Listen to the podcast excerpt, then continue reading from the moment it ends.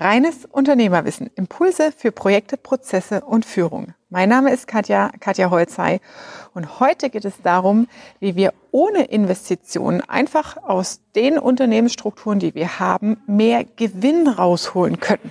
Es geht um das Thema Effizienz und wie du in deinen Unternehmensabläufen die Effizienz steigern kannst und das sofort umsetzen kannst. Also bleib dran und verschaff dir Freiheit durch reines Unternehmerwissen.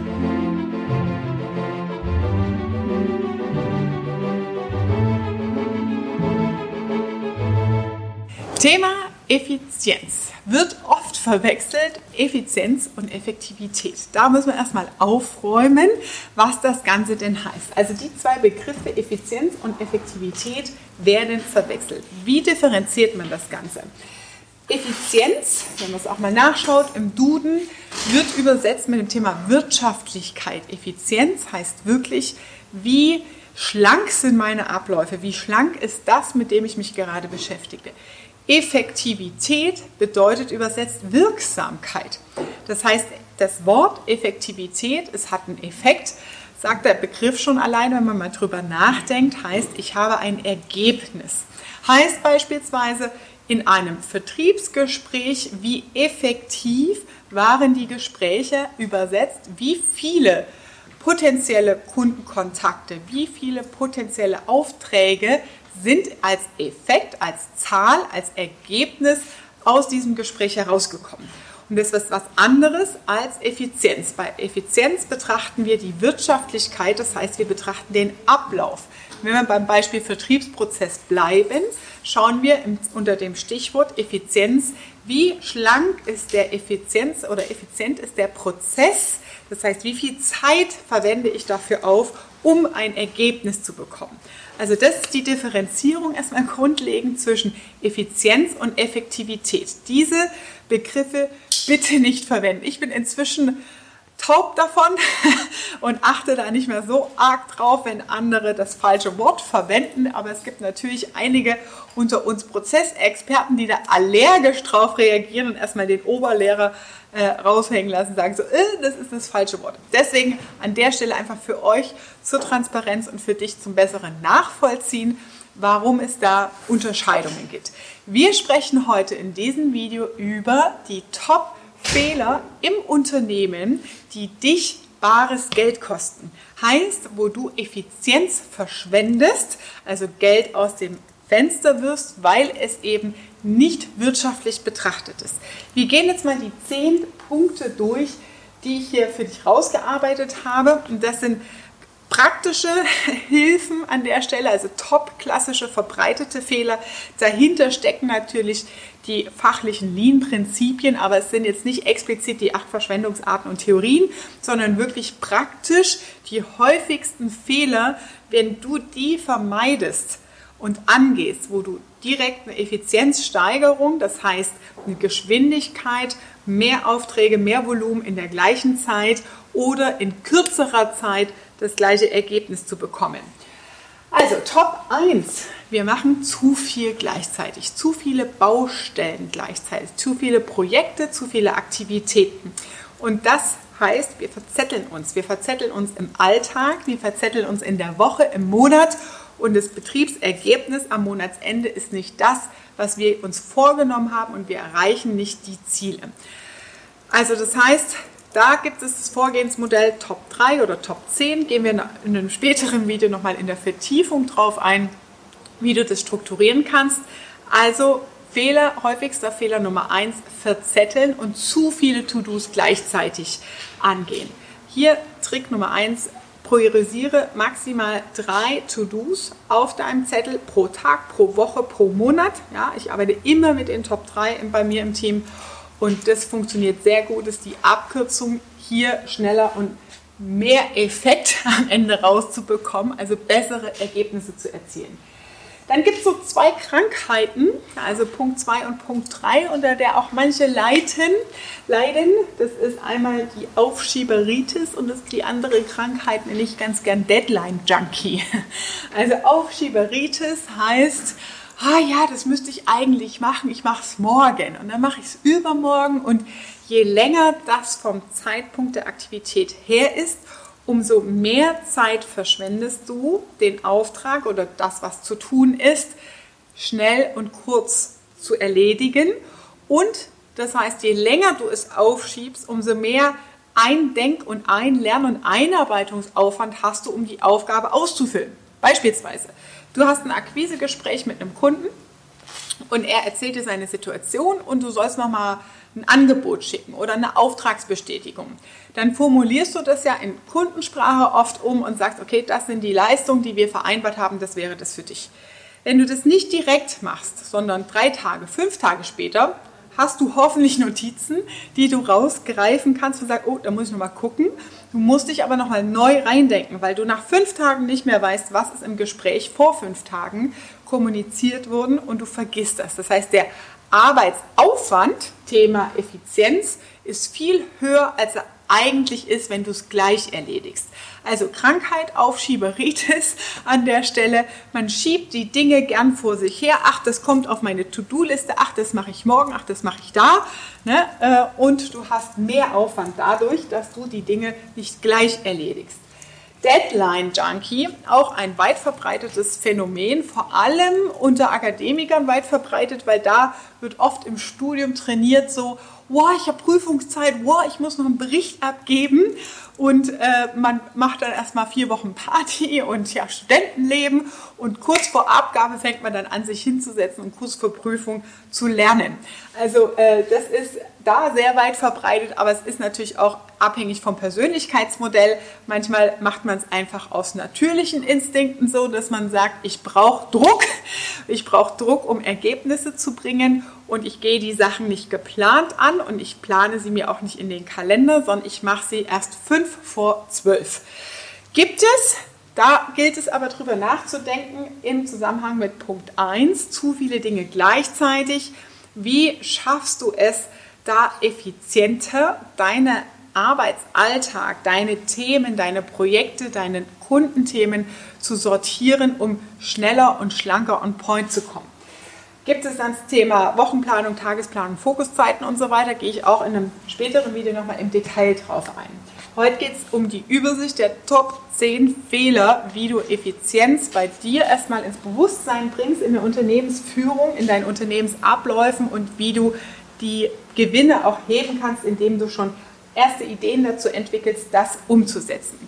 Punkt 4, Unterbrechungen versus Fokus. Heißt, deine Arbeitsroutine, dein Arbeitsablauf wird durch permanente Unterbrechungen wie Slack, wir haben ja in viel, inzwischen viele Chat-Funktionen, die auch im Business angewandt werden oder WhatsApp auf Desktop etc., Slack, E-Mail, Push-Up, Telefonanrufe. Du bist den ganzen Tag eigentlich nur die eigene Sekretärin und hast permanent Unterbrechung in deinen Tagesabläufen. Das heißt, du kommst nicht in den Fokus, in Ruhe deine strategischen, deine konzeptionellen, inhaltlich relevanten Themenblöcke, wo du mal zwei, drei Stunden am Stück brauchst, zu durchdenken, abzuarbeiten. Das heißt, du arbeitest eher am Unternehmen, von außen bekommst du ständig Push-Mitteilungen, wirst rausgerissen und arbeitest nicht an den strategischen relevanten Themen, die notwendig sind, um deine Unternehmensentwicklung weiterzuentwickeln. Dein Next Level fehlt dir an der Stelle. Kostet dich richtig Geld,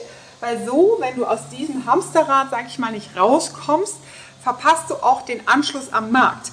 Welche Entwicklungen gibt es? Welchen technologischen Fortschritt gibt es? Wie verändert sich deine Branche gerade? Und du bist nicht mehr in der Lage, da tagesaktuell oder zeitgemäße Innovation in deinem Unternehmen umzusetzen, wenn du hier nicht rauskommst und nicht lernst. Das ist dann das Gegenteil, fokussiert zu arbeiten, dir Fokuszeiten zu definieren in deiner Wochenplanung, Tagesplanung, Monatsplanung, um inhaltlich an den strategisch relevanten Themen zu arbeiten, die dein Business voranbringen. Dann haben wir hier äh, Punkt 5, das Thema Kommunikation, Auftragsklärung, habe ich es mal zusammengefasst. Ineffizient da sind wir uns beim Thema Lean Management mittendrin in die Tiefen. Heißt, wir kommunizieren einen Auftrag und nehmen wir mal ein Baustellenbeispiel. Ah ja, auf der Baustelle Schneider, da müssen noch ähm, die äh, Hochvoltanschlüsse fürs Elektrofahrzeug verlegt werden. Ja, ich weiß schon, was zu tun ist, ich fahre hin. Die Sachen sind nicht im Fahrzeug, äh, das Baustellenfahrzeug ist nicht bestückt, hat nicht die richtigen Teile drin. Der Kunde hat aber extra gesagt, er will den Hochvoltstecker da und da haben an der Stelle. Die Information fehlt.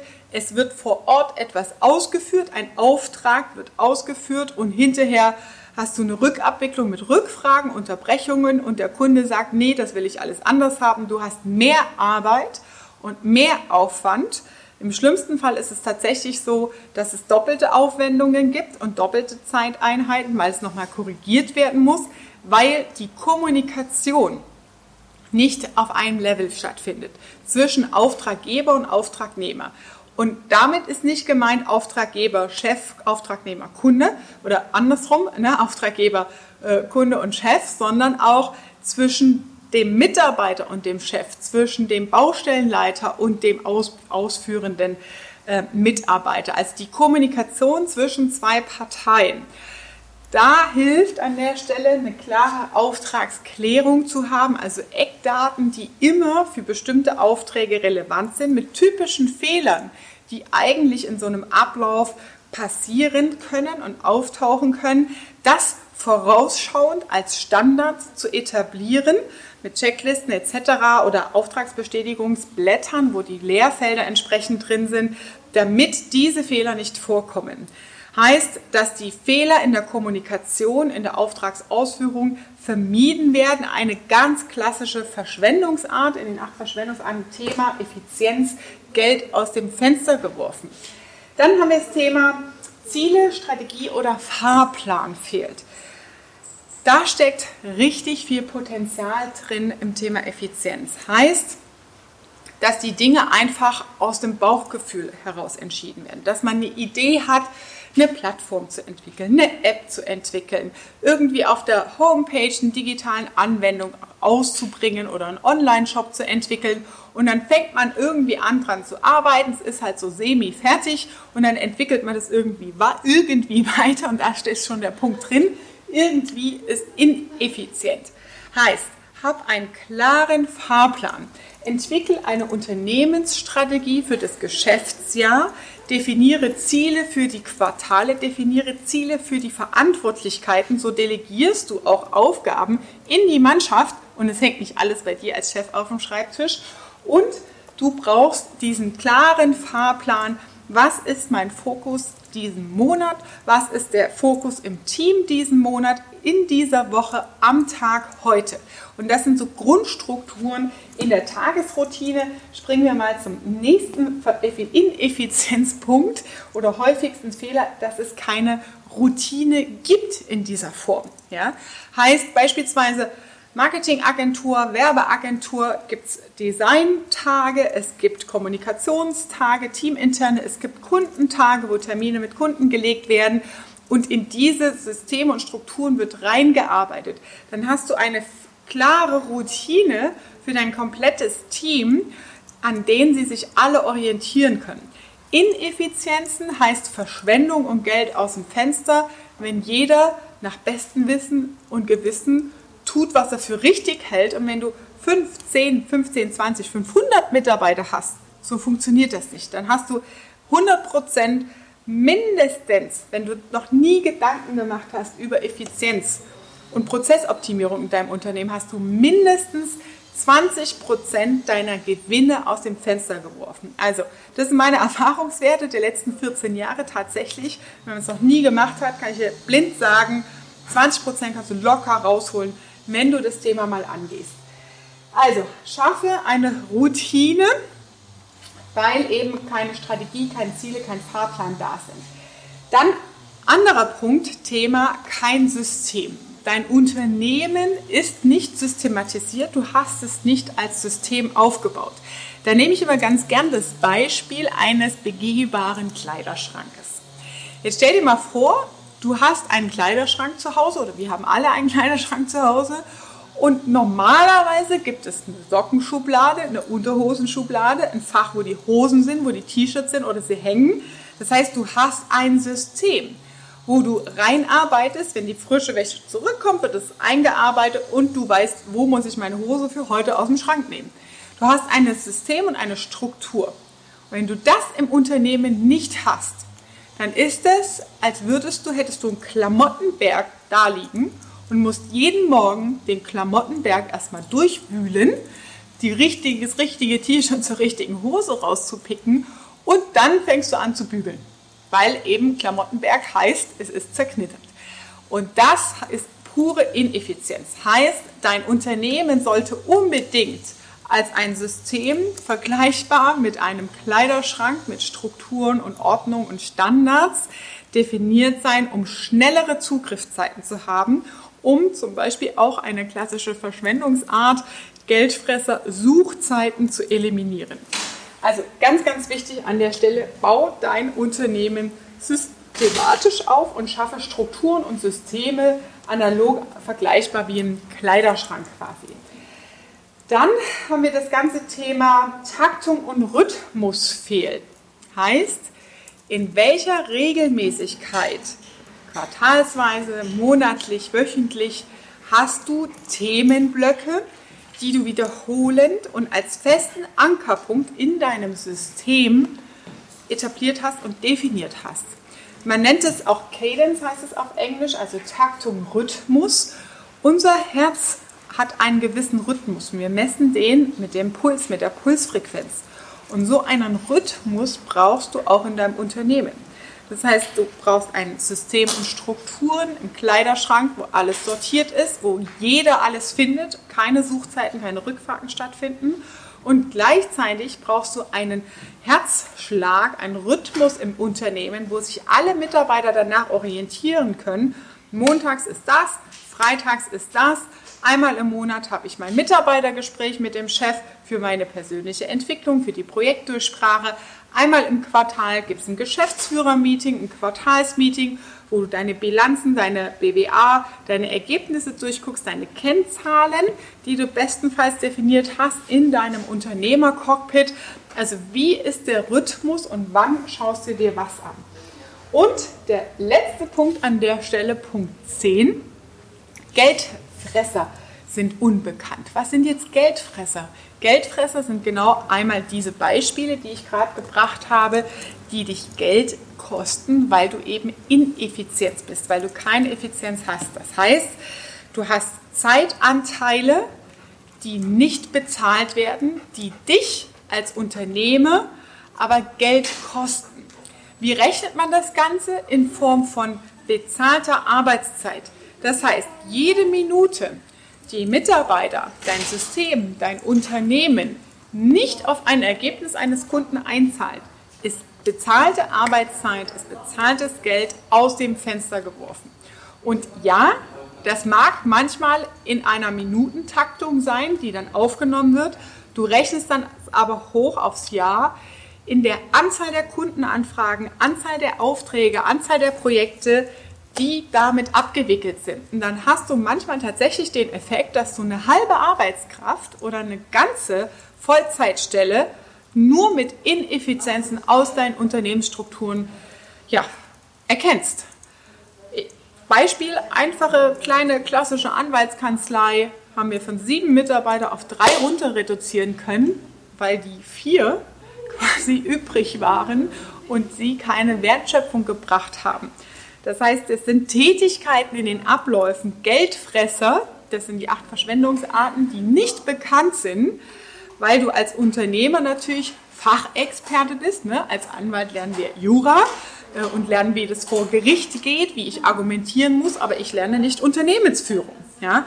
Heißt, diese Themen müssen bekannt sein, diese Geldfresser, damit du Effizienzsteigerung aus deinem Geschäftsmodell rausholen kannst und das geht, indem du ein Wissen darüber erfährst, wie kannst du es angehen, was sind denn überhaupt diese Blindleistungen und wie erkenne ich das. Bestes Beispiel, diese Woche hatte ich wieder unseren Business Coaching Call und einer der Teilnehmer sagte, boah Katja, ich bin zurück in die Firma und am Montag habe ich erstmal überall in meiner Firma die Geldfresser gesehen. Ich habe mich so gefreut, das ist das Beste, dafür arbeite ich und liebe ich diesen Job. Das ist das Beste, was mir passieren kann, weil das ist Sehen lernen, nennen wir das in der Prozesssprache. Das heißt, diese Brille aufzusetzen und auf einmal die Transparenz zu haben und zu erkennen, wo, wo habe ich denn hier überall Geld vergraben im Unternehmen? Und das ist genau mein Antrieb, mein Anliegen. Ich kriege richtig Gänsehaut, wenn ich darüber spreche. Das heißt, das ist wichtig. Das sind Führungsinstrumente, Führungswerkzeuge, Führungsprinzipien, die ganz wichtig sind zu kennen, damit du dein Unternehmen permanent auf Optimum, auf Performance fährst und so auch deine Gewinne steigerst, ohne dass du mehr Umsätze machst, mehr Vertrieb machst und mehr Leute einstellst, weil das frisst am Ende Geld, sondern indem du Effizienzen rausarbeitest aus deinen Unternehmenssystemen und Strukturen. Das war der Beitrag für heute. Zehn Top-Punkte, Top-Fehler, die typischerweise in Unternehmen, die einfach wachsen, die schon eine Weile am Markt sind oder auch Gründern. Also Gründern passiert es auch ganz oft, weil man halt immer nach vorne vertriebsorientiert unterwegs ist und dann baut sich die Unternehmensstruktur irgendwie auf im Chaos. Das heißt, das sind wirklich zehn Prinzipien. Wenn du da für dich Antworten findest und Lösungen findest und darauf achtest, also dein Wissen auch nachholst, das kannst du gerne bei uns im Business Bootcamp übrigens machen, wenn du das Wissen nachholst, das zu erkennen und zu lernen, steigerst du nachhaltig deine Gewinnanteile im Unternehmen und hast effiziente Unternehmensstrukturen mit dem Ergebnis, mit dem Effekt, mehr Kohle auf dem Konto zu haben. Das war deine Dosis reines Unternehmerwissen für heute. Ich freue mich, wenn du auch beim nächsten Mal wieder dabei bist. Und wenn du konkrete Fragen zu deiner unternehmerischen Situation hast und sagst, boah, das Thema Effizienz, da steckt echt ganz schön viel Geld vergraben bei mir im Unternehmen. Katja, wie mache ich die nächsten Schritte? Was sind die Top 3? Wie kann ich vorgehen bei mir, um das schnell und effizient auch selbst umzusetzen, in die Gewinne reinzufahren. Dann nutzt gern die Gelegenheit zu einem persönlichen Konzeptgespräch mit mir. Da bekommst du auf deine individuellen Fragen konkrete Antworten von mir in einer kostenlosen Beratung. Ich freue mich, dich kennenzulernen und wenn du das nächste Mal wieder hier im Podcast dabei bist. Liebe Grüße, deine Katja.